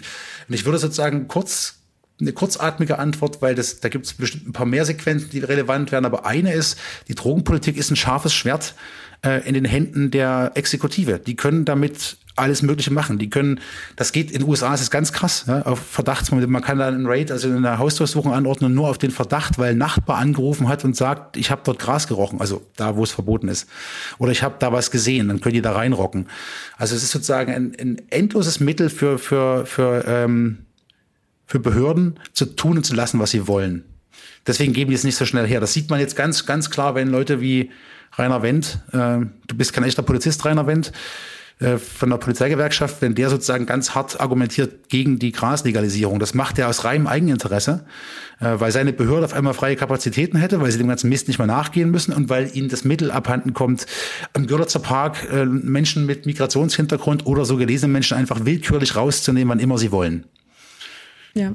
Ja, aber die, die Staaten, also du, du meinst gerade, die Staaten sind restriktiv, sie sind ja gar nicht wirklich restriktiv. Sie sind ja nur restriktiv bei ganz bestimmten Substanzen mhm. und bei anderen ja. halt eben überhaupt nicht. Und ich würde ja. auch sagen, je mehr eine Substanz ähm, einen Rausch hervorruft, also ein Rausch, wie ich ihn jetzt verstehen würde, mhm. ähm, desto restriktiver sind die, sind die äh, staatlichen Stellen und je mehr eigentlich eine Abhängigkeit hervorgerufen werden kann, desto weniger restriktiv scheinen die staatlichen hm. Stellen zu sein. Das finde ich schon sehr eindrücklich zu beobachten, weil zum Beispiel LSD, das ist für mich, ne, oder Halluzinogene, das ist für mich ein richtiger Rausch. Das ist so Bewusstseinserweiterung im Wortsinn. Also da wird mehr gefühlt, es wird intensiver erlebt, man sieht mehr, das Bewusstsein wird größer. Mhm. Und der Alkohol zum Beispiel ist für mich der Gegenspieler, der macht alles enger, man ist betäubt, man fühlt weniger, mhm. sieht weniger, nimmt weniger wahr. Und das macht aber abhängig im äh, Gegensatz mhm. zu den Halluzinogenen. Deswegen finde ich, sind das, ist das so ein Gegensatzpaar. Und das, was bekämpft wird, mit aller Entschiedenheit, ist ja dieser Rausch und nicht mhm. diese stumpf machende, abhängig machende Droge wie Alkohol zum Beispiel. Das finde ich sehr auffällig. Oder Nikotin. Oder Nikotin, ist halt auch so ein genau. Ding, ne? Es ist halt, also ich meine, ich rauche wieder. Äh, ist halt die mega Dulli-Abhängigkeit, weil die halt nicht mal irgendwas macht, aber mhm. du bist halt, du bleibst halt angepasst im Alltag. Ne? Genau. Ne? Das, das es ist. Gibt, ja, es gibt dazu dieses Kohl-Zitat, das ganz berühmte, der irgendwann, ich weiß gar nicht wann, das Anfang der 90er, glaube ich, hat der gesagt, äh, unser Ziel muss es sein, muss eine Gesellschaft sein, die Rausch genauso verteufelt wie Kannibalismus. ähm, das Cooler ist, typ. Ja, super, super Typ, ja. Äh, der ist ja mittlerweile auch, die Blühenlandschaften sind ja untergegangen. Aber das ist ein anderes Thema. Ich bin nicht ganz sicher, ob ich dem zustimmen kann, sozusagen. Also es sieht bei, bei bestimmten Drogen so aus wie, je, je, je rauschhafter, wenn man sozusagen Rausch als ähm, Altered State of Consciousness, also sozusagen als kognitiven Erweiterungszustand versteht, was Gras jetzt auch kann, wenn man das hochdosiert. Ne? Gras ist mhm. ganz schön mächtig, wenn man genau. sich ordentlich was reintankt. Ich habe ich hab da vor vielen, vielen Jahren eine wirklich derbe, äh, unabsichtliche Erfahrung gemacht. Das war schon herb so. Seitdem weiß ich, was Gras anrichten kann. Ich war eine Weile lang überzeugt, das kann kein Gras gewesen sein. Ähm, ich bin aber nicht ganz sicher, ob das so stimmt, weil wenn ich jetzt mir äh, Amphetamine zum Beispiel angucke, da ist das nicht so. Also Speed und, und, und Crystal, Crystal kenne ich gar nicht so sehr. Also das, ich kenne es beides eher sozusagen aus Beschreibungen, aber Crystal-Beschreibung habe ich weniger konkret, das sind eher so vermittelte Beschreibungen. Aber die machen ja regel, die machen ja mega klar erstmal. Ne? Das ist ja sozusagen keine, da sehe ich keine Bewusstseinserweiterung, sondern das ist eher sozusagen Adrenalin und vor allem Dopaminausstoß, also Power. Ähm, aber die Kognition wird jetzt nicht durcheinandergewirbelt, wie das bei, bei Halluzinogenen ist. Ich bin also mit dieser Skala von je, berau je berauschender, desto ähm, illegaler nicht ganz einverstanden. Ich würde also in Teilen ja, ich würde eher sagen, es ist operativ gewesen. Ähm, das Cannabisverbot hat in den USA, da, kann man es ganz gut sehen, ganz konkret mit der, mit der Gängelung von mexikanischen Minderheiten zu tun. LSD ist sozusagen äh, das Mittel in der Hand der Counterculture. Ja? Ein heikles Mittel, weil die Counterculture ist mit LSD auch nicht cool drauf. Da muss man, also da gibt's wirklich hochinteressante Quellen. Äh, Gerade Timothy Leary ist ein ganz schöner, also ganz, ganz schwieriger Typ, der sozusagen der, der, der Frontmann der, der psychedelischen Revolution. Das ist eigentlich ein autoritärer Sack, würde ich sagen. Ähm, aber da wird LSD verboten, 68. Also es ist ein bisschen schwieriger, weil das die Bundesstaat ist ja bundesstaatenabhängig, weil man dann die Counterculture unter Kontrolle kriegen will. Ähm, ich würde sagen, es ist operativer, je nachdem, welche Zielgruppe gerade beschossen werden soll. Würdest du sagen, das gilt im selben Maß auch in Deutschland? Also, weil ich finde es in den USA, finde ich es sehr offensichtlich und sehr klar. Ähm, in Deutschland kann ich schon, also wenn man sich das anguckt, die, ähm, also so das Betäubungsmittelgesetz in Bezug auf die 68er und so, das kann ich schon, das kann ich schon ein Stück weit nachvollziehen und natürlich auch das, worüber wir gesprochen haben, diesen Zugriff eben auf unliebsame Gruppen ähm, zu gewährleisten. Ähm, aber also siehst du da den Diskurs genauso wie in den, also oder, also ist das quasi nee, analog? Das ist nicht direkt analog, es ist, es ist fahrtabhängig, würde ich sagen. Also das hat fahrtabhängig. Fahrtabhängig. Also die die sorry, die die deutsche Drogenpolitik folgt sozusagen dem US-amerikanischen Vorbild. Die die ganze Drogenprohibition ist eine US-amerikanische Erfindung in der Praxis. Ja, die sozusagen, das hat viel mit mit ähm, die Opiumkriege. Also historisch ist das ziemlich verwickelt mit der Ablösung von England zu tun oder vom Commonwealth. Deutschland ist, ist überhaupt nicht einverstanden damit, dass sozusagen äh, nach dem Ersten Weltkrieg über den Versailler Vertrag geklärt wird, äh, dass, also da gibt es sozusagen eine, eine ähm, weltweite, wie heißt das, jetzt muss ich über das Wort nachdenken, äh, eine weltweite ähm, Planwirtschaft, eine Drogenplanwirtschaft wird das von, ja. von, von Soziologen oft genannt. Da ist sozusagen eine, eine kontrollierte kontrollierter Handel mit bestimmten Stoffen für Krankenhäuser, für, für medizinische Zwecke möglich. Alles andere ist strikt verboten. Das beginnt quasi nach dem Ersten Weltkrieg. Das ist im Versailler Vertrag festgeschrieben. Das finden die Deutschen gar nicht so geil, weil jetzt der Hauptexporteur für Kokain und Heroin ist. Ja, ich, ja? Genau, die haben ja einfach massiv ja, massiv, genau. Also vor allem Heroin, Kokain ist ein bisschen schwieriger. Das kannst du in Deutschland nicht so gut, nicht so gut anbauen. Aber Heroin ist sozusagen in, von Bayer äh, ein, ein, ein Riesending. So, die finden das nicht gut. Aber der, äh, Achtung, Zitat, das ist ein Zitat, Diktat Friede von Versailles, äh, schreibt das so vor. Und dann sozusagen entwickelt sich, das muss man immer, ich glaube, auf zwei Schienen beobachten. Die sind nicht ganz losgelöst voneinander, aber das eine ist sozusagen die realpolitische Schiene. Das ist sozusagen, da beginnt es sozusagen mit, den, mit, mit dem Versailler Vertrag, nicht ganz, ein Stückchen vorher. Ähm, und es gibt immer gleichzeitig sozusagen die Ideologisierung von Drogen, die in der gleichen Zeit sozusagen mit Anslinger in den USA in den 20er Jahren aufkommt. Das wird ja von der NS-Drogenpropaganda massiv genutzt. Das habt ihr in einem anderen Podcast ja ausführlich behandelt. Ne? Die, die jüdische Droge, Heroin ist die jüdische Droge. Äh, das ist halt so, das ist total schizophren. Die, die Deutschen sind sozusagen von, von von 37, 38, glaube ich, bis 45 alle die ganze Zeit drauf, ja, weil die Temmler-Werke in der Nähe von Berlin ähm, Methamphetamin in, in, in unfassbaren Ausmaßen. Panzerschokolade. Panzerschokolade, ja. Und für die Hausfrau als Praline mit einer, mhm. mit einer äh, Methamphetamindosis, wo ein Junkie heute eine ganze Woche mitleben könnte, ist in einem Praline drin. Das heißt, die sind alle drauf, aber gleichzeitig wird so, werden Drogen als als ideologisches Schwert gegen Minderheiten auch da schon eingesetzt. Das entwickelt sich sozusagen so ähm, nebeneinander her, die realpolitische Frage und die ideologische Frage. Aber der Einwand ist berechtigt, weil sozusagen diese Gängelung von Minderheiten ist in Deutschland nicht ganz so einfach zu sehen, sozusagen, weil die Counterculture in Deutschland oder die, die Studentenbewegung, die ist bei weit weniger drogenaffin. Also es gibt von, von Rainer Langhans, den wahrscheinlich viele noch kennen aus der Kommune 1, so einen Text zu LSD, wo er mal ganz kurz einführt, was LSD ist und wie man das nimmt und so. Der ist in diesem, bei den Haschrebellen, das ist so eine, so eine Flugblattzeitschrift aus Berlin gewesen, der ist erschienen, jetzt muss ich lügen, ich glaube 78. Ja, oder 79 sogar erst. Also zehn Jahre nachdem in den USA das ganze Schiff untergegangen ist und das Thema vorbei. Das ist also ziemlich genau 69, 70 stirbt die ganze Kiste in den USA und LSD ist vom Markt, äh, die Counterculture ist, ist, ist abgegessen. Das kann man bei Hunter S. Thompson schön nachlesen. Zehn Jahre später kommt Rainer Langhans auf die Idee, in Deutschland mal zu erklären, was LSD ist. So, Das heißt, das, das läuft nicht ganz synchron. Das kann man, äh, man kann das nicht ganz vergleichen, aber es gibt eine, eine massive Pfadabhängigkeit und ich, das ist ein bisschen ein bisschen verschwörungstheoretisch von der, von, der, vom, vom, von vom Ansatz her, aber ich unterstelle den, den Behörden, den staatlichen Institutionen, dass sie irgendwann mitbekommen haben, wie nützlich die Drogenideologie ihnen sein kann, um bestimmte politische Prozesse zu stoppen, anzufahren, um äh, Kontrollen durchzuführen, um Jugendkulturen rauszukicken. Äh, ich glaube, die haben irgendwann begriffen, ah, okay, ja, das können wir so machen. Äh, und dann hat sich das verselbstständigt. Ich glaube, dass die, die Bullen, die die Drogenaufklärung machen, die wissen es wirklich nicht besser. Ja? Oder sie wollen es nicht wissen oder beides. Mhm. Das ist Quatsch, ne? Sie wollen es nicht wissen, sie wissen es nicht oder beides, aber ihr wisst, was ich meine. Das ist eigentlich Blödsinn. Ja, ich glaube, viele mhm. wissen es wirklich nicht. Aber es ist ja schon, es ist schon auffällig, finde ich immer wieder, dass der so das Kiffen ist die Droge der Linken und das mhm. Saufen mhm. ist die Droge der Rechten. Und das ist so mhm. irgendwie, also wo kommt es her? Was soll das? Mhm. ne? Mhm. Ja, ich finde das auch immer lustig. Ich habe mal bei in so einem Jugendclub immer mal Einlass gemacht. Wenn, wenn ich da Einlass gemacht habe bei einem sagen wir bei dem Eu-Konzert, ja, haben alle gesoffen, wie die ganz Großen. Und das war immer heikel. Ja. Da gab es immer mal hier und da Schlägereien, weil die, weil die halt alle besoffen sind. Und gerade Männer, toxische Männlichkeit kommt ja bei manchen unter Alkoholeinfluss nochmal ordentlich zum Vorschein. Da ist sie auch ohne Alkohol, aber der Alkohol kitzelt sie dann raus. Wenn ich aber Einlass gemacht habe bei, einer, bei der Techno-Veranstaltung, waren am, am zweiten oder dritten Tag hatten die alle das ist jetzt kein, weil es keine Bildspur gibt, aber so eine Teller, ne? so eine Pupillen, mhm. also alle schön randvoll mit MDMA und irgendwie Amphetamin, aber alle total gechillt, alle total ja, süß drauf und die haben sich umarmt, ja. Da prügelt sich keiner, die, die muss man nur, da, da musst du nur ganz kurz böse gucken, wenn sie gehen, sondern sagen, ja, sorry, so. Also, wenn, wenn ich, wenn ich die, das ist stereotypisiert, ne, ein bisschen überzeichnet, aber wenn ich die Wahl hätte, gehe ich lieber zu einer Techno-Party und mache da Einlass als bei so einer Alkoholveranstaltungen. Ähm, aber Alkohol hat halt immer einen Sonderstatus. Ja. Ich habe das mhm. mal mit, mit Kolleginnen und Kollegen, hatte ich das Thema, weil man, man trinkt ja auch immer bei den Runden so, ne? das ist ja üblich so. Zum einen ist das natürlich für Leute, die nicht trinken sollten oder können, ein Problem, weil das wird so, das wird selbstverständlich so mit anmoderiert, ja, nimmst du Schnaps hier, so, ihr kennt das bestimmt. Ne? Und dann musst du sagen, nee, und dann wird, dann wird sozialer Druck ausgeübt. So.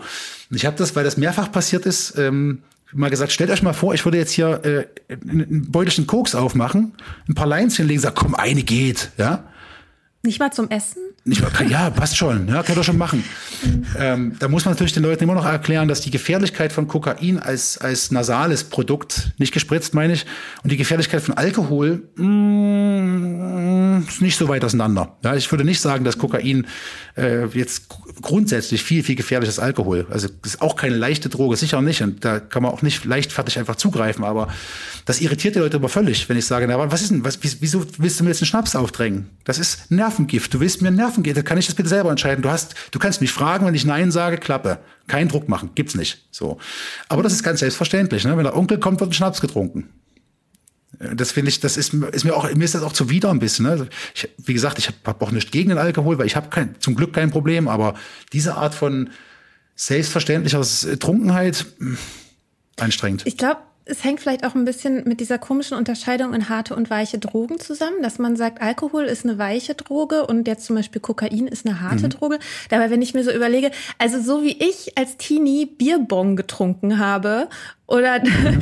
war das auch eine harte, das war eine harte Darreichungsform? Also es gibt diese, oder, ja, ja, ja, du, bist, du bist genau auf dem richtigen Pfad. Das ist auch sozusagen in der Drogenforschung, in der soziologischen Drogenforschung, ich kann die medizinische nicht einschätzen so richtig, ist es eigentlich Standard, dass es keine harten und weichen Drogen gibt. Es gibt nur harte und weiche Konsumformen. Also weil, ich glaube, Mia, du hast vorhin gefragt, was so eine, nee, ich weiß nicht mehr wer, egal, was so, eine, so ein Signalwörter sind für wer will wirklich über Drogen reden und wer macht es ideologisch. Mhm. Ich habe dann die, die, die Einstiegsdroge erwähnt. Ich hab, wollte vorhin schon sagen, das, das gilt auch für die harten und weichen Drogen, weil es gibt keine harten und weichen Drogen. Es gibt, ich kann, was ich mit Alkohol anstellen kann, das kriege ich mit MDMA nicht hin weil es nicht wirkt. Ja, wenn ich so doof bin, dann fünf Pillen zu fressen, damit ich mich vergifte, dann bin ich, damit es noch was macht, das ist natürlich gefährlich, weil es eine, eine, toxische Wirkung hat, also eine letale Dosis gibt. Aber wenn ich das mal abziehe, sozusagen den völligen Wahnsinn, dann, dann kann MDMA einen nicht so rauskicken wie Alkohol. Also ich habe vom Alkohol, ich, ich wie gesagt nicht so exzessiv saufe, aber den Heimweg nicht zu finden, das musst du mit anderen Drogen erstmal hinkriegen.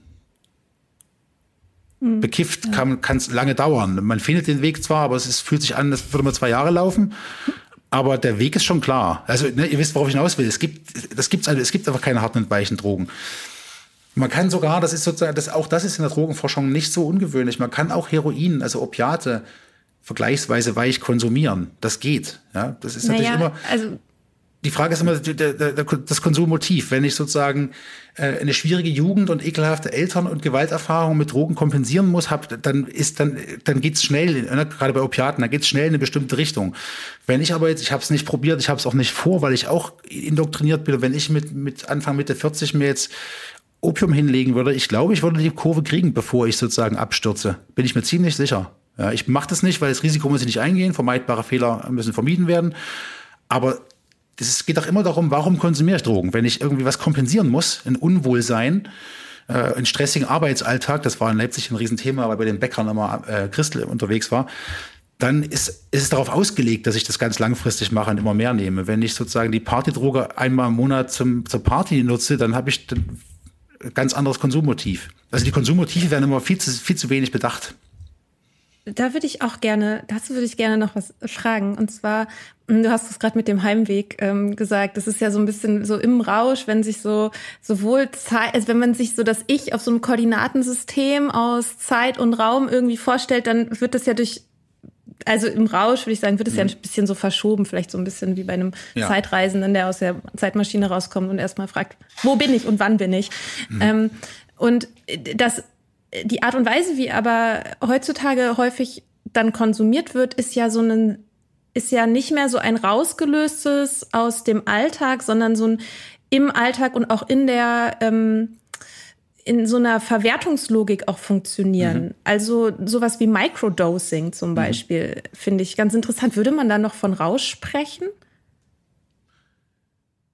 Ja, ich will mir jetzt nicht anmaßen, die Mikrodose alle sozusagen vorzuführen, aber ich würde da nicht von raussprechen. Es gibt auch jetzt ersten Studien, die sozusagen relativ deutlich darauf hinweisen, dass Microdosing, wenn man sozusagen ein bestimmtes Maß fixiert, sowas wie 10 bis 20 Mikrogramm, das hat gar keinen Effekt. Das ist sozusagen Placebo, so ein bisschen homöopathisch dann. Ähm, aber ja, das hatten wir jetzt noch gar nicht als Thema. Es gibt natürlich auch gerade gegenwärtig, vielleicht jetzt schon wieder nicht mehr, aber es gab, da habe ich auch einen Text zugeschrieben, irgendwann mal so eine Phase, äh, zumindest so eine Konjunktur von einer Selbstoptimierung mit Drogen. Ja, davon so einer angepassten Drogenkonsumkultur, die sozusagen in die neoliberalen Ausbildungsverhältnisse sich so einschmiegt. Ähm, zum einen kann, konnte man das ganz gut an bestimmten naja, Verlautbarung der Technokultur sehen, sozusagen, ja, dass es normaler wird, dass man montags trotzdem arbeiten gehen kann. Ähm, also, dass sich sozusagen der Drogenkonsum in den Alltag einpressen lässt und dass er sozusagen der Kreativität zuträglich sein kann. Also, dass die Selbstausbeutung, die das, dieses System von uns verlangt, mit Drogen noch besser geht. Ähm, was ich auch immer mal beobachten konnte, ist, sozusagen, dass die Feierkultur mit so einem komischen leistungssportlichen Ansatz an Drogen rangeht. Da geht es nicht darum, dass es Spaß macht, sondern man muss von allem möglichst viel, möglichst lange konsumieren. Ich hatte mal ein Gespräch mit so einer Partygängerin, die ich gefragt habe, ähm, was ihre Lieblingsdroge ist. Und sie hat mir geantwortet, an welchem Wochenende, jetzt nicht das Datum, aber dass sie damals hat sie das, das, das, das und das genommen. Es war irgendwie war alles durcheinander. Und ich dachte, das war gar nicht meine Frage. Ich fand das aber sehr, ich fand das sehr erhellend. Es ging nicht darum, ich habe gefragt, was die Lieblingsdroge ist, und sie hat mir sozusagen ihre Höchstleistung, ihren Bestwert, ja, sozusagen rübergeschoben. Das fand ich sehr einprägsam. Also es gibt da schon komische Konjunkturen oder komische Praktiken. Ähm, Microdosing ist so ein Fall, das, das, das, das triggert mich immer so ein bisschen, aber ich habe mich lange mit der LSD-Geschichte beschäftigt. Das ist ein ganzes Kapitel in der DIS, ähm, sind irgendwie über 100 Seiten. Und LSD ist sozusagen als Droge dermaßen weltbewegend, dass Microdosing eigentlich eine Beleidigung ist, ja, weil LSD sozusagen das Spektakuläre an LSD ist ja, dass es, äh, dass ein normales Ticket ähm, mit, mit einer Dosierung von 150 Mikrogramm auskommt. Das sind also 150 Tausendstel Milligramm. Das ist, das ist sozusagen ein so, so ein geringes Maß, dass Botenstoffe im Gehirn wie Serotonin, Dopamin, Adrenalin genauso oder sogar mehr vorhanden sind. Also eine ganz, ganz, eine unfassbar geringe Menge LSD kann die komplette Wahrnehmung so zerschießen, dass man oben von unten nicht mehr unterscheiden kann, äh, dass man sich mit dem Makrokosmos verbunden fühlt und alle möglichen sonstigen Erzählungen. Äh, was dann eine Riesentheorie äh, sozusagen provoziert hat vom biochemischen Gehirn. Vielleicht ist unser ganzes Realitätskonzept nur ein biochemisches Konstrukt. Wenn's, wenn wir in der Lage sind, mit so einer ganz, ganz geringen Menge das alles durcheinander zu bringen, ja, da gibt es die Schizophrenie-Forschung, dann gibt es die, die Revolution, Revolutionsgedanken und dann kommen irgendwann in der spätmodernen Leute auf die, sagen wir, wir konsumieren irgendwie 10 Mikrogramm, nennen es Mikrodosing und finden uns cool dabei. Ähm, das steht mir nicht zu, da so, so abschätzig zu sein. Aber ich finde es ich finde es aber, ich, also, naja, ich kenne aber auch in meinem privaten Umfeld auch gute Freunde, die das manchmal machen und ich will denen das auch gar nicht nehmen. Wenn die sagen, die finden das cool, sollen die das machen. Aber ich, weil ich mich sozusagen damit historisch so beschäftigt habe, ähm, kommt mir das ein bisschen, also LSD wollte mal die komplette Welt verändern und jetzt sozusagen taugt es dazu, dass man um neun im Büro ein bisschen kreativer ist und das finde ich irgendwie doof. Hm. Das ist dann auch kein Rausch mehr, ne? Das, also da wird dann tatsächlich, da könnte man noch mal auf diese das Thema zurückkommen, Rausch. Ist das eigentlich, reden wir heutzutage eigentlich noch vom Rausch? Was heißt das dann? Ist die, ist die Techno-Party, die irgendwie 36 Stunden gehen muss und man muss dann ganz viel Amphetamin nehmen, damit man es auch durchhält? Ist das noch ein Rausch? Ja, vielleicht. Hm. Aber mhm. sind das noch erweiterte Bewusstseinszustände? Vielleicht manchmal, naja, man darf aber auch die alten Zeiten nicht glorifizieren. Das ist ja auch falsch. Ne? Also die gerade die 60er, die 60, also die 68er Kultur, die ist heikel, die ist wirklich heikel. Ich möchte nicht wissen, was bei Woodstock alles noch so am Rande in den Büschen gelaufen ist. Ja, so aus einer feministischen Perspektive. Ich, bei, hm, ich weiß es nicht, aber ja, wenn ich mir das ein paar Quellen angucke, das ist echt ganz schön dreckig teilweise. Also ich, mhm. es geht jetzt nicht darum, alte Drogennarrative sozusagen hochleben zu lassen und zu sagen, früher war alles besser, das meint, das möchte ich gerne wirklich dringlich vermeiden, aber die gegenwärtige Drogenkonsumkultur hat auch ihre Abgründe, glaube ich. Ja, aber ich, also das ist dieses, das alltäglich, also Drogen im Alltäglichen, ähm, also die, die Drogen, also für mich war es halt Alkohol, ne? mhm. ne? ähm, deswegen glaube ich, also das ist, wenn es, wenn es wenn, wenn es zum alltäglichen Begleiter wird, mhm. dann fängt es sozusagen bei mir an, dass, dass bei mir dann die Alarmglocken klingeln. Und dann habe ich mhm. auch, deswegen habe ich mich auch eben oft dann nicht unbedingt berauscht gefühlt. Das war halt, das war halt was Geschäftsmäßiges. Mhm. Das war eine geschäftsmäßige Bedürfnisbefriedigung. Mhm. Ähm, Be Bedürfnisbefriedigung, also und zwar Bedürfnisse, die ohne diese Droge nicht da gewesen wären. Mhm. Ohne dass ich schon so viel konsumiert hätte, wäre dieses Bedürfnis, es zu konsumieren, nicht da gewesen. Mhm. Und wenn, wenn man sozusagen in diese Gefilde kommt, dann wird auch der Rausch irgendwann mhm. nicht mehr zu einem mh, mm, das ist einfach kein Rausch mehr. Mhm. Ja, ja, genau. Also das, das ist ja auch ja. was, wenn man sozusagen schwerstabhängige Opiatpatienten, das Heroinpatienten anschaut, die dann, die es dann schaffen, endlich in so ein Substitutionsprogramm, nee, in ein nicht eben nicht in ein Methadon-Programm zu kommen, sondern in Karlsruhe, in Stuttgart. Es gibt ein paar, äh, zwei Städte bundesweit, glaube ich, gerade, die sozusagen äh, an Schwerstabhängige reines Heroin abgeben. Ja, was total, was was auch medizinisch und sozialwissenschaftlich begleitet total sinnvoll ist, Schwerstabhängige nicht auf Abstinenz zu setzen, weil Heroin ist im Verhältnis zum Alkohol sauber verabreicht, gut dosiert, komplett unschädlich. Ja, damit wirst du 100 Jahre alt. Es gibt weder Organschäden noch noch Neuroschäden. Also äh, was man bei den Leuten natürlich auch sieht, ist, dass der der Kick ist natürlich weg ne? sondern das, ist, das kommt nur noch in den, in den Blutkreislauf, damit sie funktionieren kann man dann ganz gut bei Leuten wie Sig, Schorresteinpapier, kennt ihr das? Das ist so eine, eine vor ein paar Jahren von einem Ex. Ja, Ex ich habe mal das Buch angefangen zu lesen, fand ich ganz schwer zu lesen. Äh, lies nicht das Buch, aber schaut euch mal den, den, äh, den, äh, die YouTube-Videos an. Das sind so 250 kurze mhm. Folgen, so acht bis zehn Minuten, manchmal zwölf. Äh, ähm, der kann halt herrlich erzählen. Das ist halt, der hat eine unheimliche der Erzählkompetenz. Hannoveraner. Genau, Hannoveraner, also nicht, nicht eigentlich, aber das ist sozusagen seine große Zeit. Mhm. Was wollte ich mit dem jetzt eigentlich?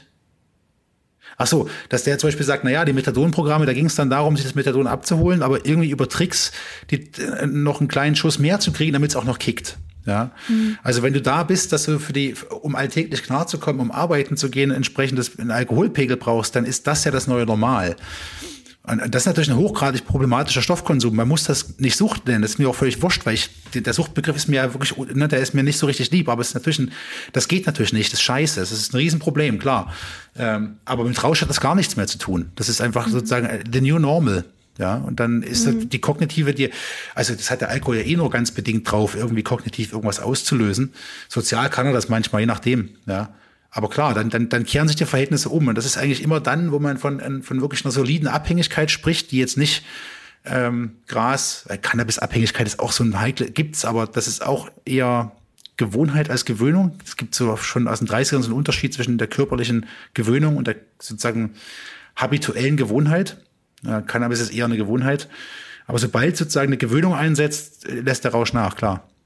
Ja, vielleicht, ähm, vielleicht kannst du noch mal sagen, was so Sachen wären, die in, in Deutschland in Bezug auf darüber, wie wir über Drogen sprechen oder auch in Bezug mhm. auf Gesetzgebung, wo du aus deiner Expertinnenposition sagen würdest, ähm, das wäre das wäre ein guter, guter Schritt. Mhm. Oder gute Schritte. Also zum einen würde ich noch sagen, interessanter als der Rausch ist, oder interessant am Rausch ist auch, wie viele Dinge wir eigentlich ausklammern und dann folglich als vernünftig darstellen. Also wenn wir sozusagen kognitive Zustände uns angucken, uns Menschen so, dann sind wir irgendwie ganz selten nur wirklich vernünftig und rational. Beim Shoppen nicht, beim Vögeln nicht. Also es gibt tausend Zustände, wo wir sowieso nicht ganz vernünftig sind. Also das Reden über Rausch spiegelt eigentlich eher einen falschen Begriff von Vernunft. Das finde ich eher spannend daran.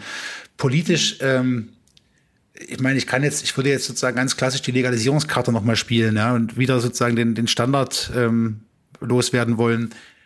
Äh, die Prohibition bringt nichts. Ja, es, es gibt gar es, es gibt überhaupt keinen guten Grund zu verbieten. Ja, eine Legalisierung von Drogen muss, muss aufwendig moderiert werden. Das ist nicht so einfach. Ich fände es jetzt auch nicht, nicht, nicht tragbar zu sagen, ab morgen gibt es in Apotheken alles, was man will, sondern das müsste sozusagen einen Übergang geben, der irgendwie eine, auch ein anderes Drogenwissen bei den Leuten platziert. Das ist auf dem Weg, aber es ist halt wahnsinnig zäh. Ich erlebe das immer, wenn ich bei Veranstaltungen bin. Es ist wahnsinnig anstrengend, gerade mit älteren Leuten dagegen sozusagen ideologische Wände anzurennen. Man muss wahrscheinlich einfach oft genug anrennen, bis die Wand dann irgendwann kaputt geht.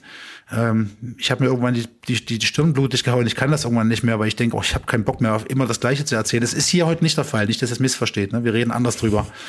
Ähm, ich würde bei Lauterbach, weil der ja gerade im Fokus steht, was die Legalisierung von Cannabis angeht, ein bisschen nachsichtig sein. Die haben riesengroße Schwierigkeiten, weil es sozusagen Dro äh, globale Abkommen gibt, die sie unterlaufen müssen. Also die müssen irgendwie, sie können eigentlich äh, nicht legalisieren, wenn sie um nicht globale Abkommen ähm, sozusagen, die gezeichnet sind, ratifiziert sind, äh, nicht ernst zu nehmen. Aber ich habe jetzt auch kein großes Plädoyer als ähm, schaut nicht auf die Drogen sondern schaut auf die Problemkonstellationen, die dazu führen, dass Menschen Drogen konsumieren. Das ist das eigentliche Problem. Mhm. Die, Leute, die, die, Leute haben kein Drogenproblem, die haben im Regelfall soziale, ökonomische, psychosoziale Probleme. Das ist, das ist viel relevanter als der Stoff, den sie am Ende nehmen. Und wenn ich auf den, immer, wenn ich immer alles auf den Stoff schiebe und sage, oh, böse Drogen, wir müssen nur die Drogen loswerden, das ist also im Prinzip ein riesengroßes Ablenkungsmanöver. Ja, dann müssen wir, wenn wir über Drogen reden können, müssen wir nicht mehr über Kapitalismus reden, über äh, gewaltvolle Familienverhältnisse reden, weil wir können ja über Drogen reden, die das Problem sind. Das, da würde ich gerne einen, einen, Blickwechsel produzieren.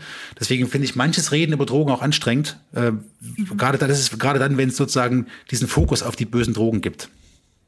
Ich habe mich auch jetzt ähm, auch nochmal gefragt, auch wenn das eigentlich gerade mega gute Schlussworte waren, ähm, aber die, also wir haben ja in Deutschland die Hauptstelle für Suchtfragen, die ja mal die Hauptstelle gegen Suchtgefahren war, die ja auch, also so, mhm. in der sich ja aber auch so Abstinenzvereine irgendwie auch zusammentun und so. Haben wir überhaupt in Deutschland Institutionen, die über das nötige Wissen verfügen, um solche Sachen überhaupt zu machen. Also um zum Beispiel tatsächlich Bildungs- und Aufklärungsarbeit zu machen und eine, eine gute Art von, also ja, die, die diesen Diskurs voranbringen können. Mhm. Gibt's das überhaupt? Also im, im Detail schon. Es gibt in Halle des Drops, schöner Name, ne? Drogenberatungsstelle Drops. Dachte ich, Treffer. Ähm, die sind ganz gut. Es gibt in Leipzig Drahtseil, die die Jugendarbeit machen zu Drogen. Das, der, also und wie heißt die, wie heißt die große Leipziger Einrichtung hier? Da fällt mir gerade der Name nicht ein. Das ist jetzt ein bisschen peinlich, weil die muss ich, die kenne ich auch. Egal, aber sozusagen in den Drogenberatungsstellen gibt es einen Haufen Kompetenz. Ja, das, das würde ich nicht abstreiten. Äh, es gibt den Schildower Kreis, das sind so, das ist so eine Gruppe von, von Drogenforschern, Public Health Leuten, Soziologen, die seit vielen Jahren, ja, machen so gut es geht gegen sozusagen dieses, gegen das falsche Drogenwissen. Das ist keine Institution. Der Schildow-Kreis ist quasi eine Gruppe von Leuten, die sich diesen Namen mal gegeben haben. So ein bisschen wie der Seeheimer Kreis in der SPD, nur dass die die Bösen sind, die in der SPD. Ähm, Also es gibt das Wissen sozusagen, äh, aber es gibt halt wahnsinnig heftige Gegenwehr. Bei der Bundeszentrale für politische Bildung, äh, die haben ein Drogenheft gemacht, da habe ich auch was, was drin geschrieben. Das war super, das war auch ein super Kollege da. Aber auf der anderen Strecke der Kollege nebenan, wer oder die Kollegin nebenan, ich weiß nicht persönlich, ne, die machen da wieder was ganz anderes. Da gibt es wieder irgendeinen so blöden Anti-Drogen-Comic. Ähm, es wird ein Gezerre bleiben, so. Äh, ich bin relativ pessimistisch, wenn ich ehrlich sein soll, was die Drogen angeht. Also abzüglich von Cannabis, da bin ich noch nicht wieder pessimistisch, aber auch da habe ich schon meine Zweifel, weil es für die, für, für die Staaten einfach zu bequem ist. Es ist einfach zu bequem, dieses, mhm. dieses Mittel zu nutzen. Was passieren müsste, das ist beim Gras passiert, bevor die Legalisierungsdiskussion irgendwie Fahrt aufgenommen hat und irgendwie Griff bekommen hat, ist ähm, tatsächlich Wissen über Drogen so zu streuen, in, in die Gesellschaft so rauszugeben, dass, dass, dass die ideologischen Muster nicht mehr funktionieren. Beim Cannabis ist das passiert. Ja, ich habe ich hab mit Leuten, ich möchte es jetzt nicht konkreter benennen, mit, über, über Cannabis gesprochen und mit Leuten eine Tüte geraucht, die ich als früher als klassisch Kleinbürger eingestuft hätte, die um Gottes Willen sagen, dann nimmst du als nächstes gleich, spritzt dir gleich LSD oder sowas, ja. Also da ist sozusagen eine Normalisierung eingekehrt. Die meisten Leute wissen mittlerweile, dass Cannabis definitiv nicht schädlich als Alkohol. Es gibt immer noch mal Leute, die kommen mit Cannabis macht dumm. Die Studien dazu sind wahnsinnig wackelig, ne? So Intelligenzstudien, Vorsicht, Vorsicht. Aber ich bin ansonsten skeptisch, weil es einfach bequem ist und man müsste sozusagen in ganz großen Stil Leute aufklären, Leuten zeigen, was passiert, was das ist. Eigentlich müssten sie es alle mal, die müssten sich alle mal durchs Drogenregal testen, um, um festzustellen, na ja, es ist, es ist gar nicht ganz so evil, wie das immer dargestellt wird. Weil vorher wird es keine Möglichkeit geben, dem, dem Staat diesen, dieses Mittel der Gewalt aus der Hand zu nehmen, solange es auf so breite Zustimmung stößt. Also solange die Staaten, die Parteien bis hin zur zu den Grünen, die das auch nicht machen würden, wenn es nicht um Cannabis ginge.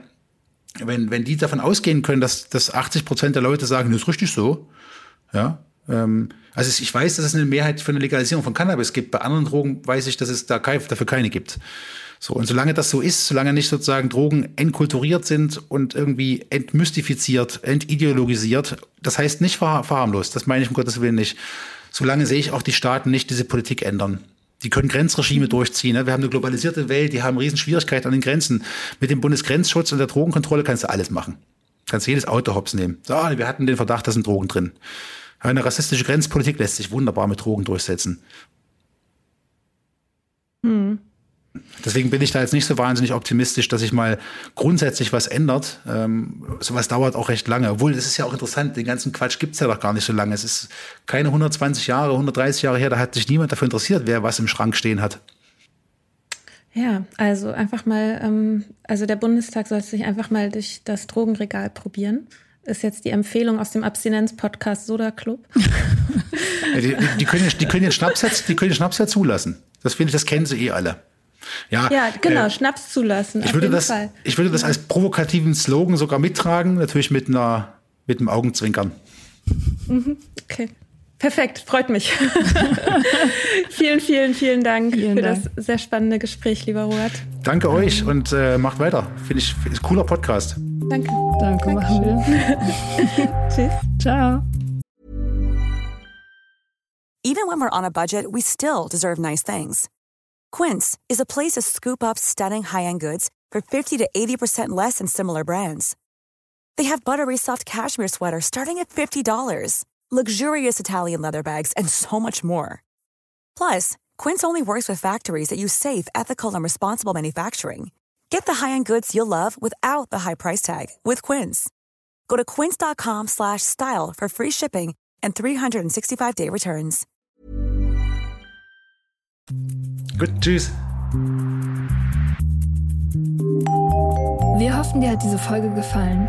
Wenn du mit Soda Club up to date bleiben willst, dann kannst du das auf sodaclub.com. Dort findest du nicht nur alle Podcast-Folgen, sondern auch das Soda Mag, Magazin für Unabhängigkeit. Wenn du Steady-Mitglied wirst, kannst du unsere Arbeit unterstützen und bekommst noch dazu unseren Newsletter voller geiler Bonusinhalte. Schreib uns für Feedback, Fragen und Themenvorschläge. Wir lesen alles. Und wenn du ein Sternchen bei Apple Podcasts und Herzchen bei Instagram gibst, dann lieben wir dich für immer. Bis bald auf sodaclub.com.